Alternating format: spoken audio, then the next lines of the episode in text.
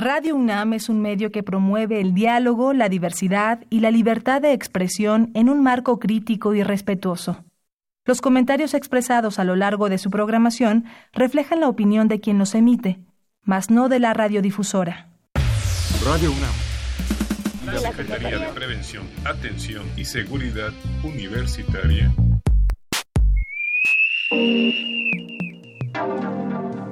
A través de la Dirección General de Atención a la Salud, presentan Confesiones y Confusiones. Un espacio de salud para los jóvenes.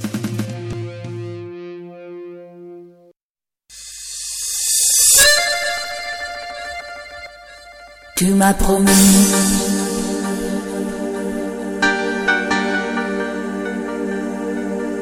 et je t'ai cru.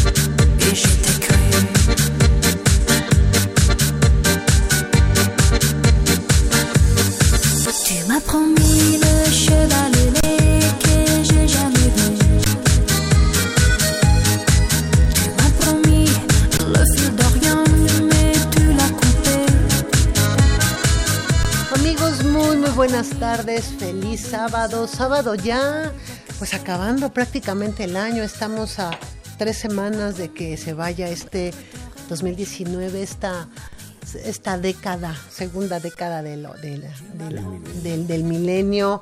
Y pues bueno, realmente yo estoy sorprendida cómo pasa el año, cómo pasa el tiempo pero siempre con un gusto de poder estar frente a ustedes en estos micrófonos y poder platicar de temas importantes. Y como ya lo comentaba, como yo le digo, el señor de la voz bonita, hoy vamos a hablar justamente de eh, Día Mundial del SIDA, considerando que el primero de diciembre aproximadamente hace 30 años empezó ya con toda esta situación desafortunada de una epidemia que luego se convirtió en pandemia y que bueno, pues ahorita está otra vez repuntando justamente con generaciones muy jóvenes, que al parecer ahorita ya no tarda en llegar nuestra invitada, que es la doctora Niebla. Eh, y es algo muy, muy importante. Pero para eso tenemos una pequeña cápsula para poder dar inicio al tema. Este, bueno, el Día Mundial del SIDA es el 1 de diciembre. Es una oportunidad para celebrar y respaldar los esfuerzos mundiales para prevenir nuevas infecciones por el VIH, ampliar la concientización y los conocimientos sobre el virus y apoyar a las personas que son portadoras. Desde que se comenzó a conmemorar el Día Mundial del SIDA hace más de 30 años, el progreso en materia de la prevención y el tratamiento de la infección por el VIH ha sido de manera extraordinaria.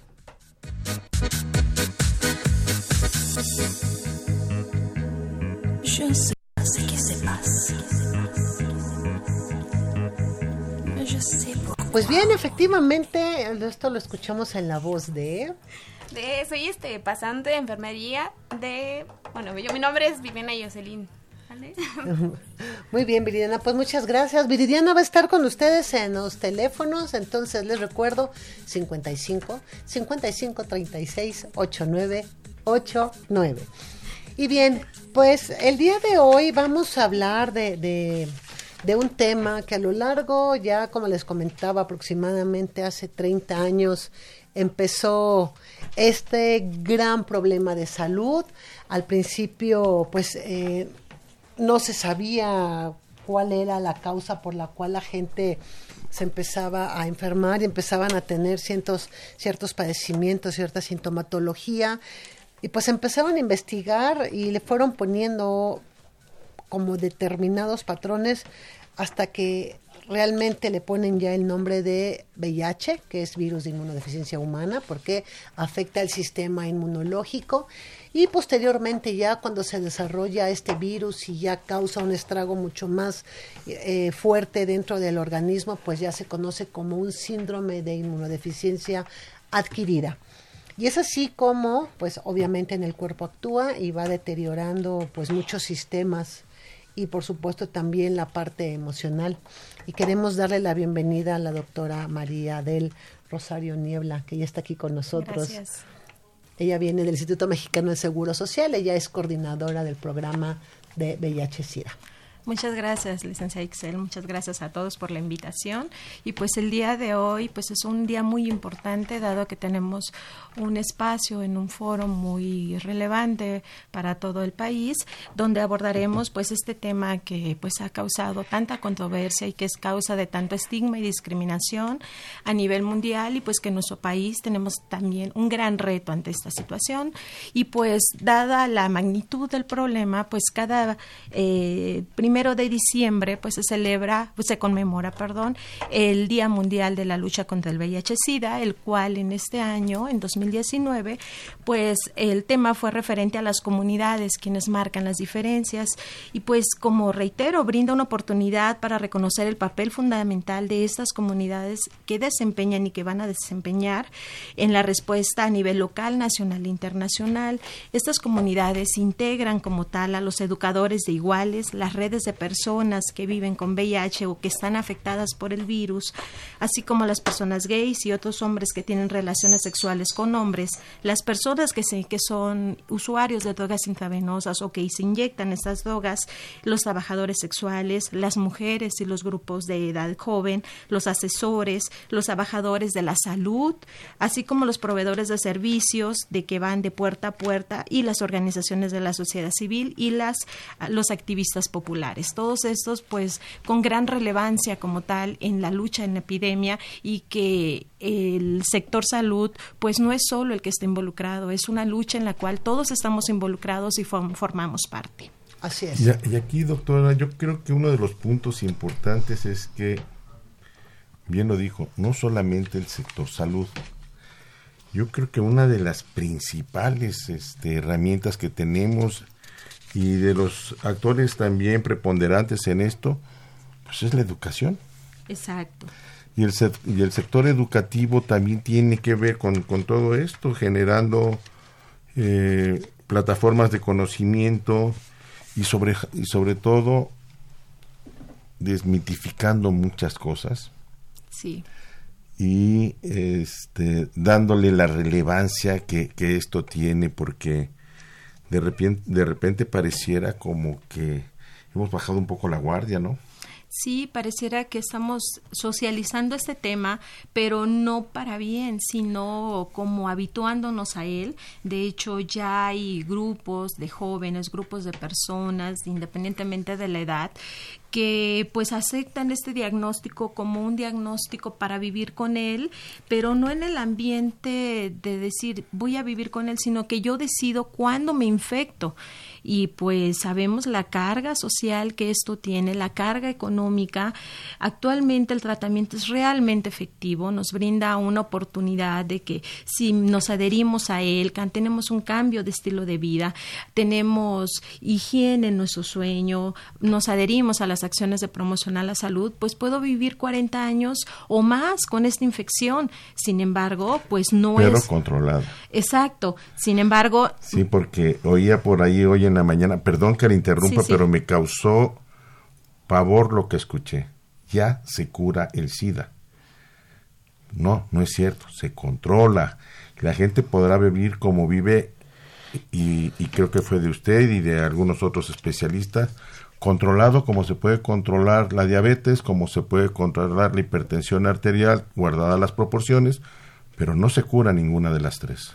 Sí, exacto. Conforme ha pasado esta epidemia, se han, ya se han hecho pues varios nombres a este tipo de cura y quiero decir se han hecho porque no, no es como tal que se haya acuñado como tal el término, sino de que le llaman diferentes tipos de cura y una de ellas sería la cura funcional y algunas otras. Sin embargo, pues son, son tratamientos como tal que me van a ayudar como tal a vivir pues bajo control y que mi nivel de virus en la sangre pues esté indetectable. Sin embargo, eso no quiere decir que mi virus desaparezca del cuerpo. Solamente hay un caso documentado en la ciencia, el paciente Berlín, otro que está ahorita como tal aceptándose por la comunidad científica internacional.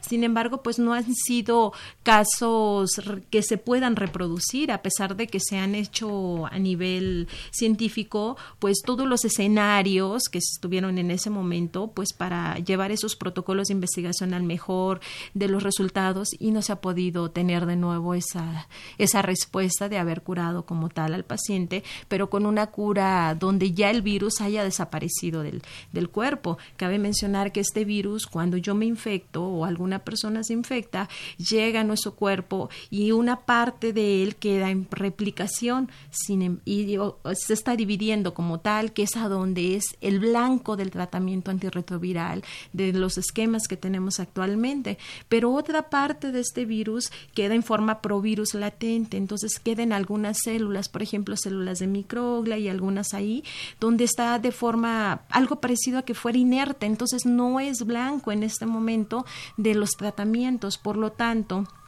el tratamiento, el objetivo que tenemos actualmente es que me lleve, me lleve a tener una carga viral indetectable. ¿Qué es esto? Que en sangre, por milímetro cúbico, los, eh, se pueda determinar que hay menos de 50 o menos de 20 copias de este virus. Ese punto de corte depende del, eh, de los laboratorios, del, del tipo de, prueba. de prueba que estemos usando. Exacto. Pero sobre todo creo que es muy importante eh, que nuestros radioescuchas sepan que cada, cada organismo es diferente. Claro. Y hay organismos que van a reaccionar muy bien a las primeras tomas de los antivirales y hay organismos que van a tardar un poco más. Y esto me imagino, doctora, y usted no los, no los puede eh, comentar no sé si sea por la carga viral o no sé si sea por la parte genética, si sea por el sistema inmunológico, porque a veces también como que se tiene este concepto. Tenemos varios escenarios. Al momento de que una persona se infecte actualmente en nuestro país eh, que, y que este paciente sea diagnosticado como tal y que acepte iniciar tratamiento, ya tenemos el tratamiento asequible para todos para que todos inicien. Ya no es como antes que teníamos que esperar a que disminuyera la, la carga viral, eh, perdón, los CD4 por cierto nivel y ya tuviéramos pues una oportunidad hasta cierto punto semi perdida de poner tener el sistema inmunológico en los mejores eh, puntos. Sin embargo, todo depende eh, la respuesta al tratamiento de que el paciente se adhiera, de que haya cambios de estilo de vida. No es fácil al inicio, sin embargo, pues los efectos secundarios se pueden minimizar llevando un tratamiento adecuado, de que tengamos esa confianza de estar con nuestro médico infectólogo, internista o quien sea el médico tratante en ese momento, pero también hay un aspecto eh, de que hay pacientes que se le llaman progresadores rápidos o progresadores lentos y esto habla también sobre la respuesta que va a haber. Sin embargo, con una adherencia adecuada, el paciente puede negativizar o eh, que llegar a carga viral indetectable en un número de, meses como tal, estamos esperando de seis a siete meses, y que se pueda permanecer ahí y estando así, obviamente tenemos bajo control el virus, obviamente vamos a estar en mejor eh, eh, situación mi sistema inmunológico y por lo tanto pues las enfermedades oportunistas pues no van a hacerse presentar tan fácilmente como, como lo estuviéramos esperando con un paciente que ya estuviera en falla, donde ya mi sistema inmunológico está deteriorado, que es el órgano blanco a donde llega este este virus como tal. Entonces quiero entender para que nuestros radioescuchas también nos, nos, no lo, nos, como que puedan entender esta parte. El retroviral lo que hace es frenar esta carga encapsular como el virus para que no se siga reproduciendo? Hay diferentes mecanismos y ha habido desde la historia que empiezan los fármacos antirretrovirales con el ACTT o con la acidobudina, uno de ellos que fue de los primeros y que más se utilizó en un inicio con todos estos pacientes, eh, lo que vienen a hacer es que tienen diferentes puntos. Hay inhibidores para que el virus entre a la célula, hay inhibidores de la transcripción, hay inhibidores de algunas enzimas específicas, tienen diferentes diferentes eh, puntos donde actúan, por eso la, la terapia antirretroviral no es de un solo fármaco, sino de que hablamos de una combinación de fármacos y que hay un esquema para iniciar tratamiento, sin embargo, todo este se adecua de acuerdo a las necesidades de cada paciente, pues se hace el, el traje a la medida como tal.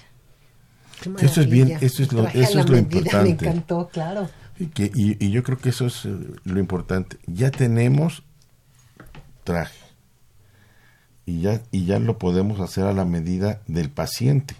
Sí. Que, y entonces, bueno, pues algunos serán de solapa ancha y otros serán de solapa delgada, otros de, de cruzados y otros de, de tres botones y otros de dos. Pero finalmente la, el arsenal este, farmacológico ya da para poder hacer todo eso. Y, y si no funciona uno, pues y tratamos con el que sigue, ¿no? Sí, sin embargo, es de llamar la atención y que quiero que quede, pues que nos quede en la, en la mente a todos de que las acciones de promoción a la salud son como tal la parte fundamental. Actualmente, la Organización Mundial de la Salud estima que el 20% de las nuevas infecciones están ocurriendo en, en paciente, bueno, están ocurriendo con virus que ya son resistentes a algún fármaco. Estamos en, empezando la era de esta temible situación que se venía pronosticando desde hace ya años. Así como está ahorita el problema de la farmacoresistencia a los antimicrobianos, ustedes han visto que en las farmacias ya no se venden eh, medicamentos antimicrobianos de venta libre, sino que ya se requiere una receta médica. Pues acá obviamente no es tan fácil adquirirlos dado el alto costo del medicamento, pero es realmente alarmante pensar que ya el 20% de las nuevas infecciones pueden ser con virus que ya fueron expuestos a estos fármacos y que generaron resistencia. Uno de los puntos por los cuales pues no ha sido tan fácil tener un tratamiento curativo que me elimine el virus totalmente del cuerpo, tener una vacuna o generar eh, pues nuevos prospectos, pues es esta alta tasa de mutación que tiene el virus. Que eso es interesantísimo, es un virus que que muta con una rapidez y, y se va adecuando a las circunstancias con una facilidad que, bueno, es pasmosa, ¿no? Sí, sí. Digo, este, los grupos científicos cuando piensan que ya llegaron a una cosa, no, el virus ya va tres pasos adelante. Sí, la verdad que la comunidad científica internacional tiene un gran reto y está siendo muy, muy difícil. Y yo creo que esto es bien importante. Usted, muy complicado, realmente. Eh, em, empezaba este, con la prevención la, parte de, educación para la salud. ¿Sí? No, no hacer este no hacernos a la idea de que finalmente pues ya con lo que me pueden tratar y, y, y, me puedo este descuidar o me puedo exponer o me expongo además este de una manera eh, pre, eh, predeterminada, hacerlo a conciencia de que de qué es lo que estoy haciendo, ¿no? Y platicábamos en, en algunas otras ocasiones que, que, hemos tenido el honor de estar con, con la doctora en otros, en otros foros, cómo los chavos ahora, pues de repente, pues, se meten a, esto que llaman el cuarto oscuro, la ruleta rusa del amor, etcétera, que son en las fiestas arcoíris, que son en donde ellos saben que lo más probable es que puedan tener alguna, este, algún encuentro sexual y que entre los asistentes hay gente portadora o incluso ya con el diagnóstico de, de SIDA.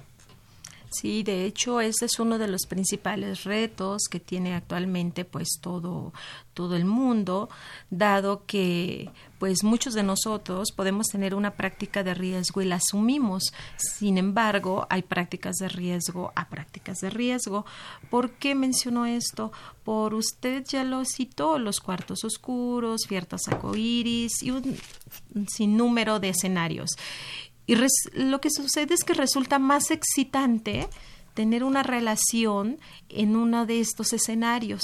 Y todo muchas veces viene desde el contexto en que pues tachamos como malo, como indebido, el simplemente tener sexo, independientemente de la de la identidad o de mi práctica. ¿Por qué? Porque el máximo disfrute o goce del ser humano y que bioquímicamente está comprobado, ¿por qué tiene que ser malo? Creo que eso está bajo la bajo el escenario de que todos tenemos que tomarlo. La educación sexual tiene que ser libre, tiene que ser, eh, no ser un tema tabú, porque pareciera de que hasta que yo cumpla los 18 o 20 años puedo hablar de sexo en alguna reunión, puedo hablar con familia, puedo pedir un consejo y todo eso es un contexto sociocultural que ha sido muy difícil de tratar. De hecho, las estrategias actualmente que no deberían de ser, una de ellas es disminuir la carga viral social, es que podamos llegar a diagnosticar a todas las personas que están por ahí, que viven con la infección y que no lo saben. Entonces, ese es uno de los puntos fundamentales. Sin embargo, pues no lo es todo porque aunque con ellos tenemos que mínimo diagnosticar el 90% de los que tienen la infección y no lo saben, que el 90% de esos estén en tratamiento y el 90% lleguen a carga viral indetectable, ya habíamos mencionado este término. Estas son las estrategias ahorita 90-90 que estamos trabajando a nivel mundial. Sin embargo, las acciones de promoción a la salud son tan importantes de que yo, eh, en el caso de que yo no tenga la infección por VIH, al caso que yo viva con la infección, el que mi pareja y yo ya vivamos con la infección o que yo vaya a un punto de encuentro no quita la eh, no quita el escenario de que yo tenga que protegerme, que yo tenga que utilizar un método de barrera, que tenga que utilizar el condón. Por eso el condón sigue siendo una estrategia global y que es fundamental y que bien utilizado el condón pues llega a limitarme este intercambio de secreciones, dado que si yo ya vivo con la infección tengo que utilizar el condón. ¿Por qué? Porque me estoy exponiendo a otro virus. Entonces es algo parecido a algo que se menciona como reinfección. Yo puedo vivir con un subtipo del virus, con ciertas mutaciones específicas, tenerlo bajo control con el fármaco. Sin embargo, me estaría exponiendo a un nuevo virus. El virus cuando entra al cuerpo de cada persona, pues tiene mutaciones específicas, dado en que si te, tomó el, tratamiento a tiempo, en que si tuvo algún efecto secundario y obvio algún medicamento, se le dio sinergia con algún otro fármaco y algunas situaciones ahí hasta el HLA o el sistema inmunológico de cada paciente. Entonces, el condón es es algo fundamental y que no lo podemos dejar de la mano, como muchas veces se piensa, de que ya tengo VIH, ya vivo con esta infección, ya para qué me cuido, no vivamos la vida libre y feliz como muchos estamos pensando y no es un tema que está en la mesa. Sí, puedo vivir 40 años, puedo tener una calidad de vida excelente porque tenemos los mejor, de los mejores fármacos en el país y cada vez las estrategias nacionales son para que se lleguemos a los mejores fármacos que pueda ofertarse a nivel mundial y tenerlos acá. Sin embargo, pues ¿qué estoy haciendo yo? Si yo sigo teniendo una vida con abuso de sustancias, si estoy utilizando poppers, si utilizo algo de este tipo, pues obviamente tal vez mi relación anal, peneano, pues no va a ser tan dolorosa, sin embargo, sí me estoy exponiendo a una relación con mayor vigor, que sí me va a generar mayor excitación hasta cierto punto, pero esta concepción del riesgo es lo que sí tenemos que dejar en claro absolutamente en todos los grupos de edad y que esto no va ligado ese, específicamente nada más a tu preferencia sexual o a un grupo clave específico, sino de que toda la población tenemos que estar conscientes de esta situación. Muy bien, perdón. Perdón, eh, tantitito, tantitito. Yo creo que eh, sí. Yo creo que aquí hay un punto bien importante y, y déjenmelo señalarlo así. Eh, es de las pocas veces que he oído a uno de los especialistas hablar que el sujeto con portador o ya con el síndrome también debe cuidarse. Claro. ¿Sí? Siempre debe cuidarse para con él mismo, porque la mayoría de la gente es, que tienes que ocupar el método de barrera para no contaminar a los demás, para no contagiar o no transmitir a los demás. Pero aquí también él puede salir este perjudicado, él puede incrementar con un virus diferente o una no, no son cepas, pero bueno, con, con una mutación diferente, este, y entonces, pues lo que está tomando, lo que está haciendo por él mismo, pues puede verse degradado y además rápidamente. Exacto. Ahora sí, perdón, pero es que esto no, está bien es común que, lo traten así. Digo, yo la verdad hace un, mucho tiempo escucho que realmente desde que es una persona portadora viene la parte mutua de protección y que justamente empezó como una cuestión de pues no me protejo porque tengo yo el virus, ¿no? Yo desde hace aproximadamente 15, 20 años, desde que estaba el doctor José Luis que es un gran, gran médico que estuvo con nosotros y que fue el que prácticamente puso a los bancos de sangre en orden por toda la cuestión que había de sangre no segura. Él decía mucho eso. O sea, no podemos reinfectarlos y no se pueden reinfectar si no hay una protección. Entonces aquí hablamos bien la parte de sexo seguro y hablamos de responsabilidad, de corresponsabilidad, porque a final de cuentas es lo que nos va a mantener con una carga viral. Si tenemos 100, pues que nos mantengamos a 100, ¿no? Y que nos mantengamos a 200 o a 300.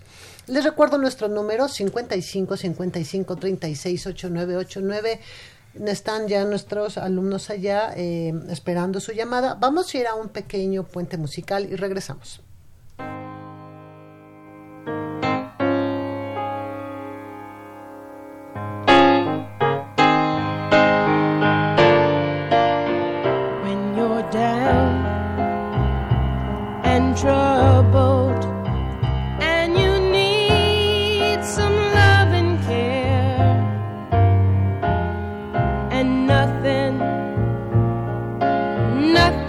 El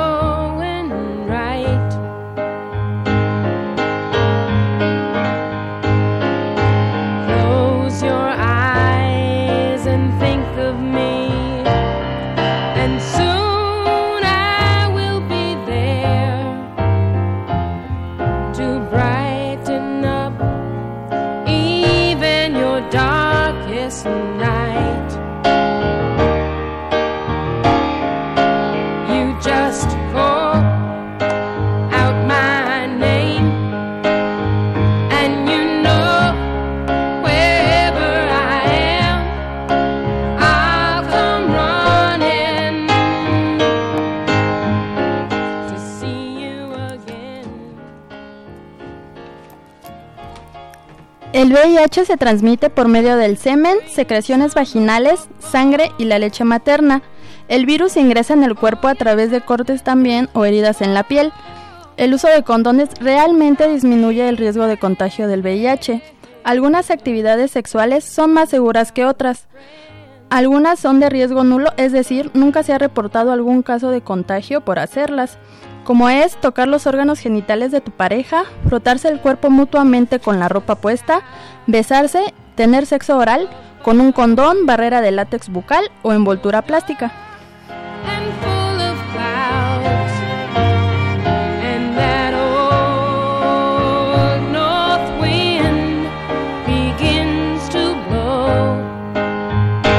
Pues que no, porque todo eso era un gran mito que si comíamos del mismo plato, que si metíamos el tenedor, que si el vaso, que si la ropa.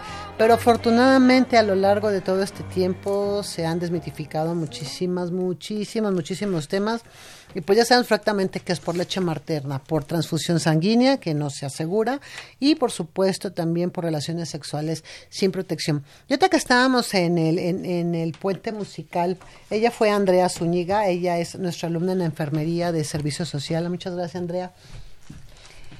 Vamos a hablar de un tema que concierne eh, pues también a una población, yo la consideraría vulnerable justamente también por todo lo que implica y eh, no es que sea feminista, lo aclaro, pero es una cuestión muy importante que es la mujer, la mujer y el VIH y la mujer y el SIDA. Creo que es una población, doctora, que está como a la mitad, como en el limbo y, y no se ha tocado adecuadamente. Yo no sé si como en el limbo así o como el jamón del sándwich.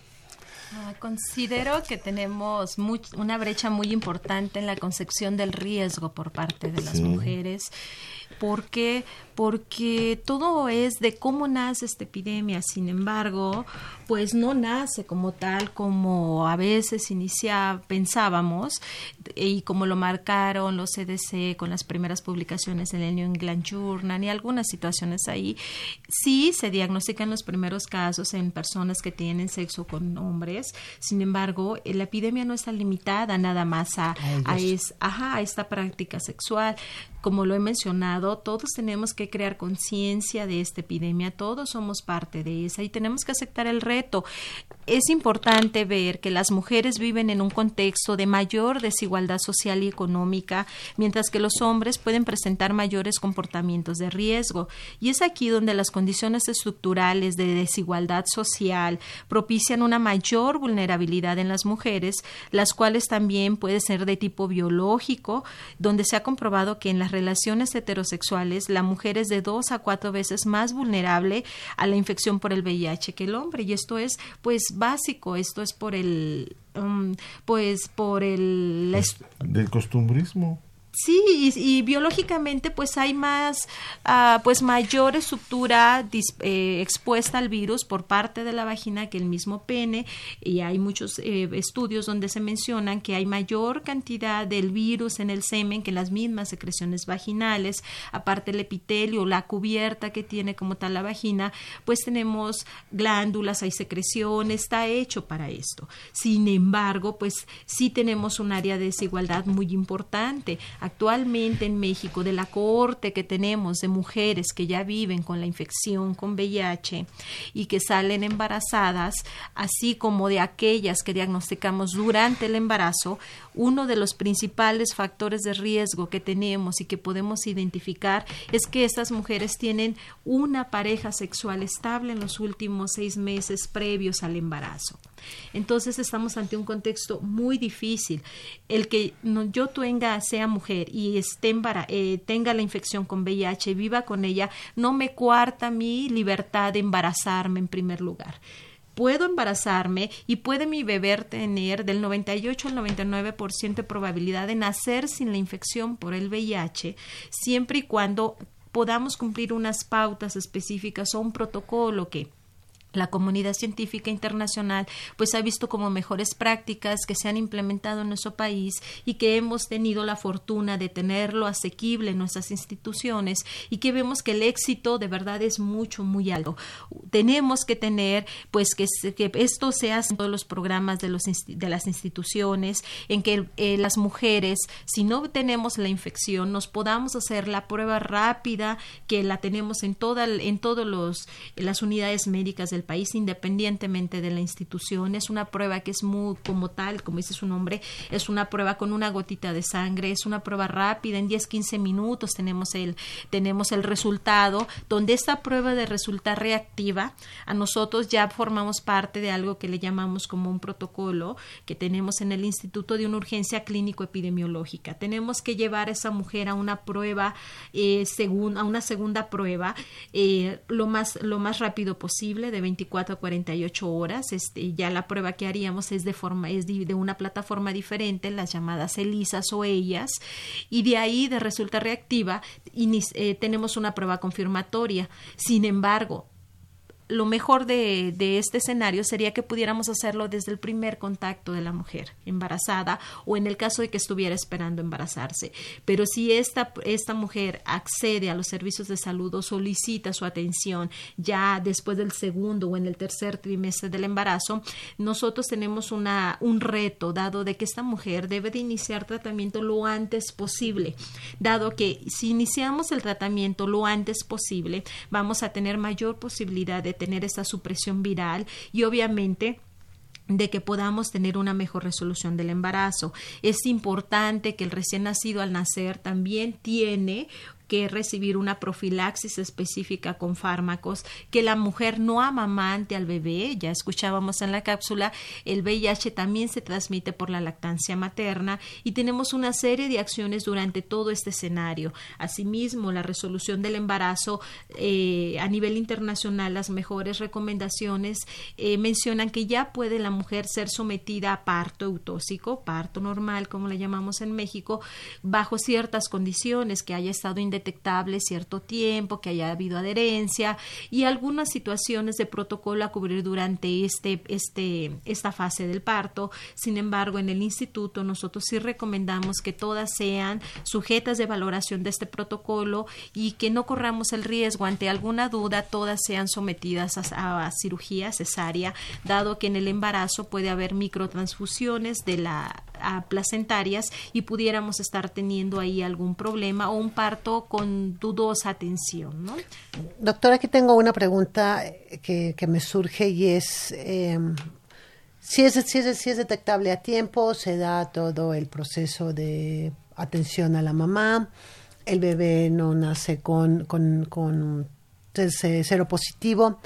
¿El niño con el tiempo puede desarrollarla o simplemente nace inmune y no va a presentar el VIH? Aquí es, a esta pregunta viene por el, me imagino, por el tiempo de diagnóstico. Cuando el niño nace, eh, vamos a llevar todo un protocolo para eh, descartar el caso o confirmar en su momento. Las pruebas diagnósticas que vamos a aplicar en el niño de seguimiento no puede ser las, las iniciales que le hicimos a la mamá, como hemos mencionado, una carga viral, una prueba de lisa, huella, dado que estas pruebas eh, nos diagnostican anticuerpos. Entonces, si yo estuviera haciéndole estas pruebas al bebé antes de los 18 meses de edad, yo pude, puedo tenerlas reactivas y no significa que el bebé esté infectado, sino que estoy detectando anticuerpos de la mamá en el cuerpo del bebé. Para poder que determinemos que un bebé eh, ha sido, bueno, que, que ya vive con la infección con VIH, que se contagió de la mamá, tenemos que hacer otro tipo de pruebas y lo más asequible para nosotros en este momento es hacer cargas virales. Esto es medir la cantidad, identificar que está el virus y medir esta cantidad de virus en la sangre del bebé. Y este es todo un protocolo que llevamos llevando eh, conforme el bebé va creciendo. Podemos decir ya que un bebé fue expuesto al VIH y no se lo convirtió después de los 18 meses, que todo su seguimiento sea durante el embarazo con cargas virales, aunque sean negativas, al año ya pudiéramos decir, sabes que este bebé por cargas virales o mucho antes a veces, eh, si fue un seguimiento estricto, pues este, este bebé nos infectó. Sin embargo, es indispensable que a los 18 meses, al año y medio de nacido el bebé, le hagamos una ELISA o una ella, como también se le puede llamar, para poder determinar que fue expuesto al virus y que ya los anticuerpos del bebé pues no han respondido como tal. Y bueno, creo que a final de cuenta, eh, esta parte que comentabas, doctora, de mm, pues que las mujeres a lo mejor se puedan aplicar una, una prueba, ¿no? Para ver si son cero positivas o no. Yo creo que tiene que ver también con la educación, ¿no? Siempre es la parte de yo confío en la persona con la que estoy y mi pareja no es capaz de tener otra relación porque me quiere, ¿no? Y esa es la parte como romántica que todas las mujeres tenemos. Sin embargo, creo que tienen los hombres, ¿eh? O sea, también un hombre puede ser contagiado. Sí, sí. No, sí, claro, no, pero sí, sí, claro. Pero hablando de, esta parte que está hablando en cuestión de las de las mujeres, ¿no? Pero, pero que son más vulnerables, o sea, es muy importante, creo. Porque con, con todos estos flujos migratorios, en alguna otra, en, en, en, en algún otro foro también veíamos que los migrantes mexicanos que regresan o se reincorporan a su sociedad, o a veces nada más vienen a pasar las fiestas de Año Nuevo y de Navidad, este, han sido los portadores y han sido aparentemente la causa por la que en algunas comunidades, sobre todo este, rurales, resultan mujeres infectadas. Sí, de acuerdo. Y entonces, este, pues ahí tenemos la, la, otra parte que es, es este, bien importante ir previniendo. Quiero retomar un poquito, porque me surgió una duda y no sé si, si se hace de cotidiano, pero esta, esta prueba para, para descartar que una mujer este, fuera portadora o, o, estuviera infectada, se hace en el sector salud a todos a todas las embarazadas? Sí. ¿Ya como protocolo? Sí, como protocolo la tenemos asequible para cualquier persona que se identifique como riesgo y que la solicite. Sin embargo, este protocolo en, lo iniciamos en el IMSS en el 2011 con las pruebas. En el sector salud tenía un poquito más, pero está asequible en todo el país. Toda embarazada, de hecho, es parte de la, del control prenatal que tiene que llevar la mujer embarazada. Es que eh, obviamente sensibilicemos a las embarazadas porque es una prueba voluntaria. Mm. Entonces, no mm. es coercitivo, no es que me la, me la soliciten como parte de toda la batería de estudios, no, que la mujer la acepte, es parte de esto es gratuita para todas las embarazadas en todo el, en todas las instituciones como tal del país. Y, y, hacia allá iba mi pregunta si era ya parte del protocolo como, como si fuera este correrle una química sanguínea o este o cualquier otra cosa. No, tiene que aceptar ella que se que se haga la prueba. Sí, por lo que significa también en cuanto a, a este la protección de, datos y a no invadir su privacidad, etcétera. Y a la situación de estigma y discriminación que todavía prevalece en el país, donde pues eh, a veces hasta para ingresar a un trabajo, aunque parezca mentira y la lucha ha sido muy fuerte, pues algunos quieren solicitar esta prueba o la solicitan para limitar como tal un trabajo. Es estigmatizante en nuestro país, a pesar de que ya tenemos tantos años con esta epidemia, por lo tanto, pues sí tiene que ser voluntaria esta prueba, pero es por eso que invitamos a que todas las embarazadas o las que estamos en, en riesgo de embarazarnos o estamos soñando con un embarazo, pues acudámonos a hacerla, ¿no? Yo siempre he hablado de, de la honestidad que uno tiene con la persona con la que va a compartir su vida. Y creo que parte de esta honestidad es justamente poder hablar de una manera abierta de una situación así. Entonces, en medida en que seamos abiertos, en que seamos honestos con, con, con el otro, podríamos empezar a pensar en un cambio quizá de pensamiento para poder hacer las cosas de diferente manera y no tener tantos casos de VIH, porque bueno, tenemos los que se reportan. Sí, claro. Pero los que no se reportan, seguimos en una situación muy complicada de los que son los subregistros y eso es lo que a mí me preocupa. Sí, de hecho, es este tema que usted toca es uno de los nuevos puntos como estrategia internacional con las pautas de, la, de ONUCIDA eh, que podamos darle el diagnóstico, que podamos hablar con nuestra pareja de este, de esta situación, que podamos hacer este, esta información como tal, que sea veraz, que nosotros podamos dar el diagnóstico. Sin embargo, pues no es nada fácil, es parte también de la sensibilización. Ya tenemos la experiencia, ya con todos estos años, de parejas serodiscordantes. ¿Qué es esto? Que yo puedo vivir con la infección y mi pareja no, y podemos ser parejas. Eh, estables como tal hasta quien decida pues casarse independientemente de que haya una religión o, o, quieran un vínculo social de algún tipo. La situación es de que la experiencia está, hay fármacos, hay muchas medidas de prevención y promoción a la salud, pero todo es de sensibilización y es en este tenor donde también quisiera tomar el tema de que tengamos la sensibilidad al 100% cuando yo vaya a donar sangre. En nuestro país todavía la donación es por reposición esto es de que voy a donar sangre porque está un familiar hospitalizado, porque tengo que llevar ese, ese papelito que mi familia me está solicitando y que para todos tal vez pues soy el elegible, soy el, la persona responsable, que estoy en casa y el que yo decida tal vez no donar, pues es mucha responsabilidad para la confianza que me están dando, pero hay que sensibilizarnos, no hay sangre 100% segura en ninguna parte del mundo, dado de que todas estas pruebas diagnósticas que tenemos, eh, pues ha cortado mucho un periodo de ventana, pero si habláramos de una o dos semanas, pues todavía hay un riesgo. Por eso es importante que nos sensibilicemos. Si tuvimos alguna práctica, algún encuentro, alguna actividad sexual de riesgo, pues limitemos donar durante al menos un mes y esto es definamos que es una práctica sexual de riesgo. Porque a, veces pensamos que son cosas demasiado rebuscadas y no, simplemente es un encuentro hasta con una persona recién conocida. Exacto. O los swingers, ¿no? O sea, estos... E, esas son prácticas sexuales de riesgo. Exacto. Que, que, son las que realmente ponen en, en, riesgo. En, riesgo a la persona. ¿Por qué? Porque, este, si bien es cierto, y, y, yo quiero que la doctora haga, haga reflexionar a la gente con una pregunta que me ha gustado, como la, la, la presenta. Pero si bien es cierto que puede tener una, una vida casi monogámica, ¿sí? La pareja.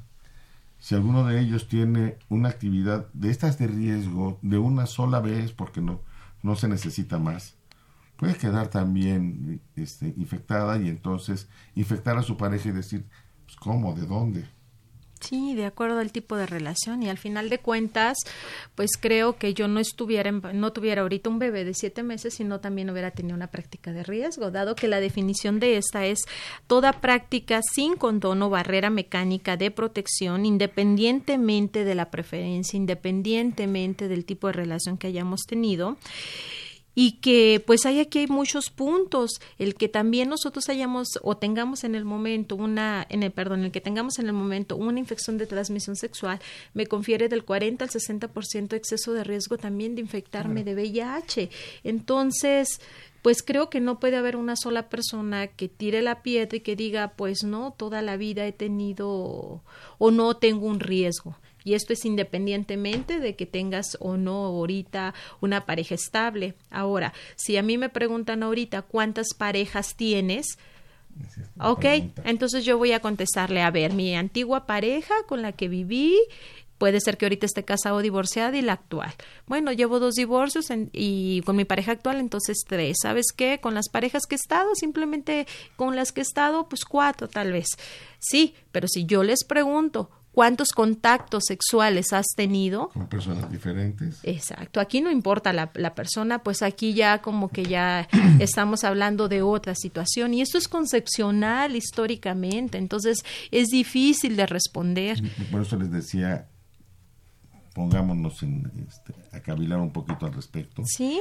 Y evitemos ese tipo de situaciones. Exacto, es fundamental que podamos ver, que podamos sumarnos a esta situación. Hay mejores prácticas para en la prevención, atención y control.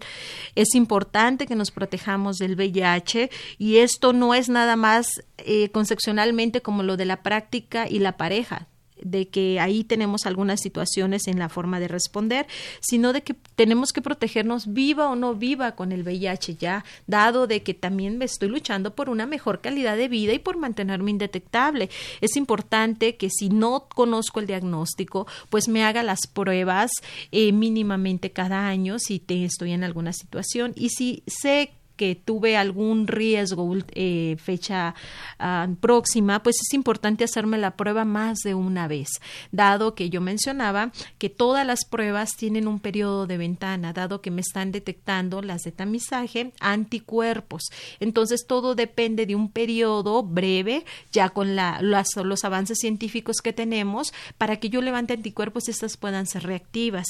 Es importante utilizar el, el condón, ya no es el condón de antes, como lo veíamos en algunas películas que eran de cuero y con algunas situaciones.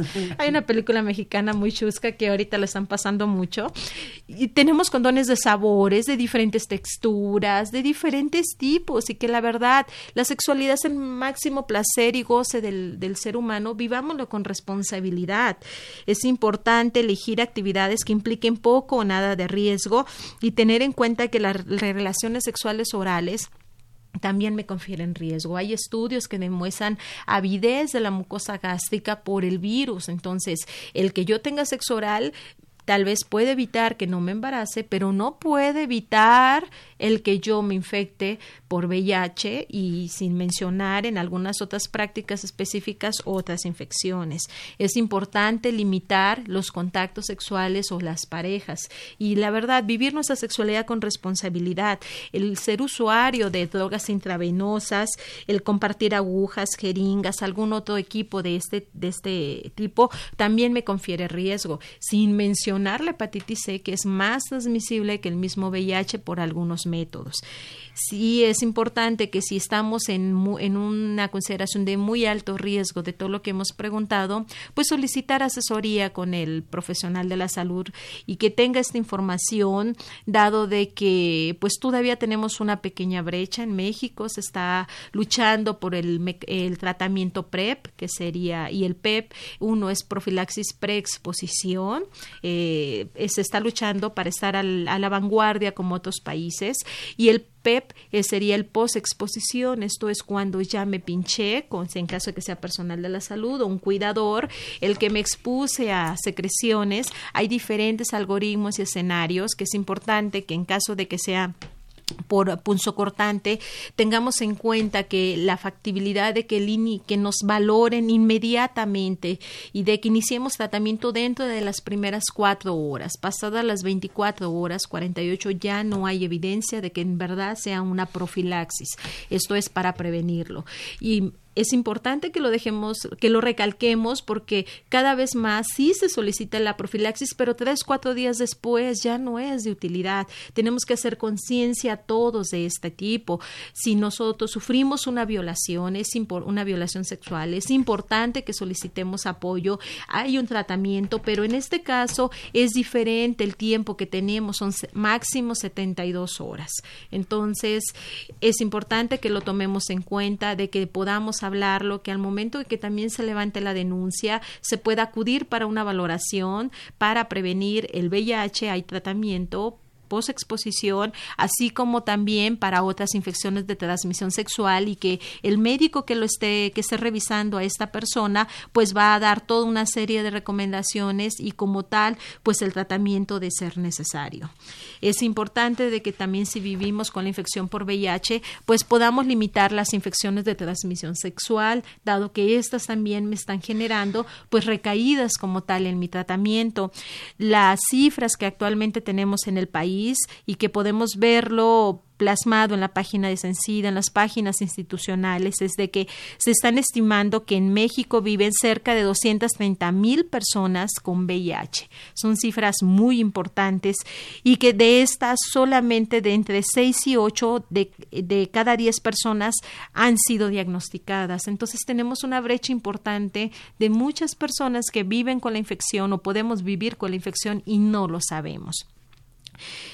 es importante que de estas que ya se conocen, siete de cada diez solo se encuentran en tratamiento. El tratamiento es gratuito para todos. Es importante de que yo en el momento de que me identifico con riesgo, me esté realizando la prueba, en el momento en que esta salga reactiva, me confirme, porque sí, hay un shock como tal emocional al momento de que sale reactiva, pero me puedan confirmar y en ese momento me deriven y que yo lo acepte el tratamiento antirretroviral. No es como a veces tomarme una aspirina, que es algo que tal vez no tenga un efecto secundario, aquí sí puede haberlos, pero la adherencia que yo tenga al tratamiento y, y la disposición se van a ir minimizando y voy a aprender a vivir con esto, voy a hacer un cambio de estilo de vida y si decido hacerlo, pues puedo llegar a una carga viral indetectable, puedo llegar a controlar esto y tener una calidad de vida óptima y como lo he mencionado varias veces, hasta por 40 años o más. Y pues es importante porque todo esto, porque de los que están en tratamiento actualmente, solamente 6 de cada 10 personas se encuentran en supresión viral. Esto es en carga viral indetectable. Entonces, pues tenemos un panorama óptimo en cuestiones de tratamiento sin embargo, en prevención y promoción tenemos todavía una brecha importante. Concepcionalmente creemos que esto es solamente para las personas que todavía no se han infectado. Sin embargo, no es así como lo hemos visto. Esta es una infección que día a día nos rompe el paradigma que ya tenemos como tal establecido. Es importante hacer conciencia cuando voy a donar sangre. Lo voy a hacer cuando pues no he tenido una práctica de riesgo, ya como lo mencionábamos, o un contacto de riesgo eh, mínimo un mes antes. ¿Por qué? Porque hay una brecha ahí específica. Si tengo una pareja y decidimos embarazarnos como tal, pues es importante acudir por la prueba a ambos, dado que la prueba está no solo para las embarazadas, sino para también a los grupos vulnerables o los que se consideran de riesgo. Y en caso de que tengamos el diagnóstico, pues eh, adherirnos como tal a esto.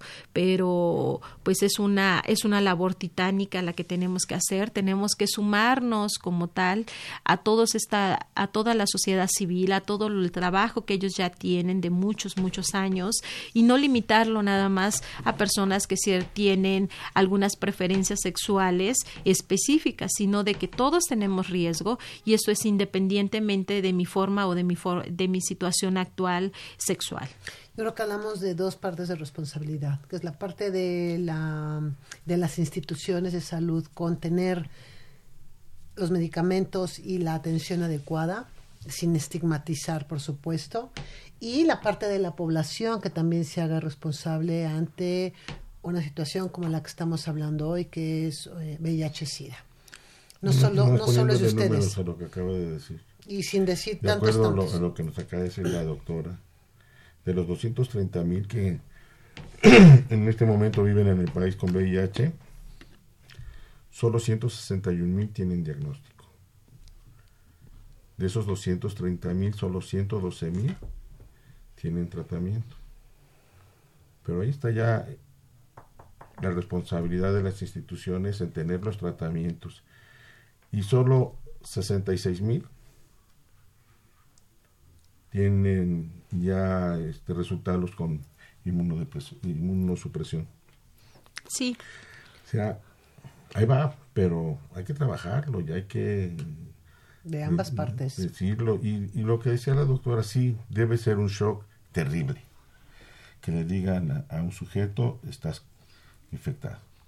Pero de ahí, pues hay que levantarse y, y, empezar a hacer por la vida de cada quien, empezando por la, la del propio sujeto, para acercarse a donde tiene que ir, que le hagan la confirmación diagnóstica, que le instruyan el tratamiento y, y sobre todo apegarse al tratamiento, porque esa es la parte más importante. Y no porque se sientan bien, también lo estaba leyendo hoy por la mañana. Este, esto va tardando en, llegar a la, a, la, supresión, pero conforme se van sintiendo mejor a quienes lo dejan, ¿sí? Y el regreso al estadio anterior es mucho más rápido que lo que tardaron en, en llevarlo para abajo. Entonces, sí hay que este, comprometerse con uno mismo cuando este, se les, ha indicado el tratamiento para que de inmediato puedan hacerlo. Doctora, me gustaría que nos diera sus conclusiones. Estamos a tres minutos de terminar el programa.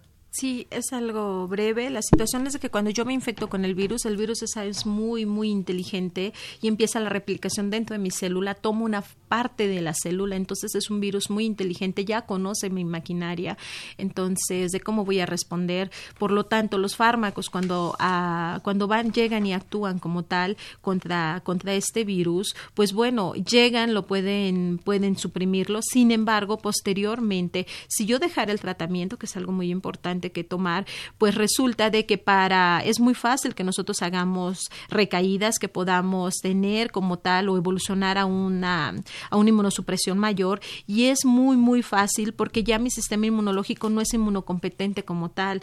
Actualmente va a haber un viraje en el país de acuerdo a la clasificación que vamos a tener con el término SIDA. Estamos esperando la, la nueva publicación de, en el diario oficial de la norma 010, que es específica para VIH y en la cual hemos trabajado todo el sector salud y que a pesar de que está esa clasificación actual, si a mí me diagnostican en un estadio específico, no puedo regresar como tal en la clasificación, dado de que el virus ya me conoce y ya soy inmunocompetente.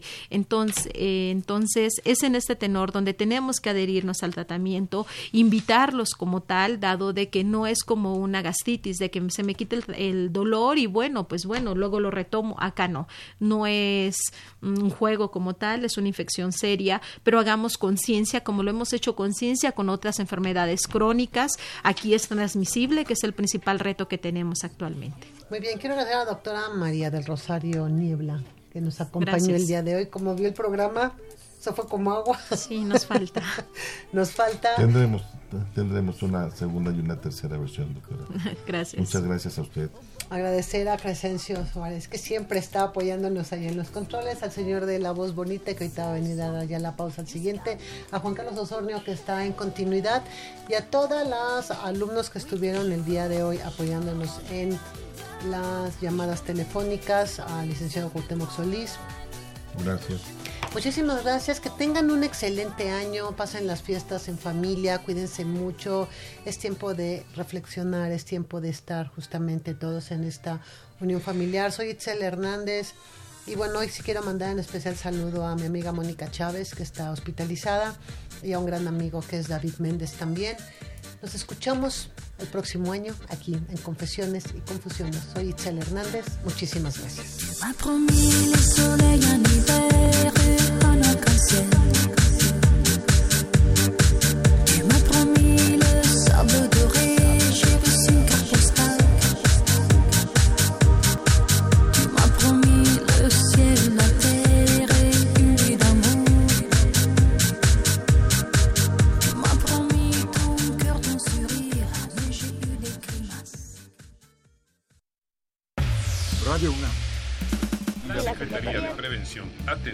Seguridad Universitaria.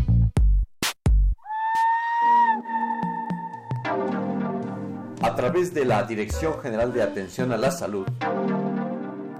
Presentaron. Confesiones y confusiones.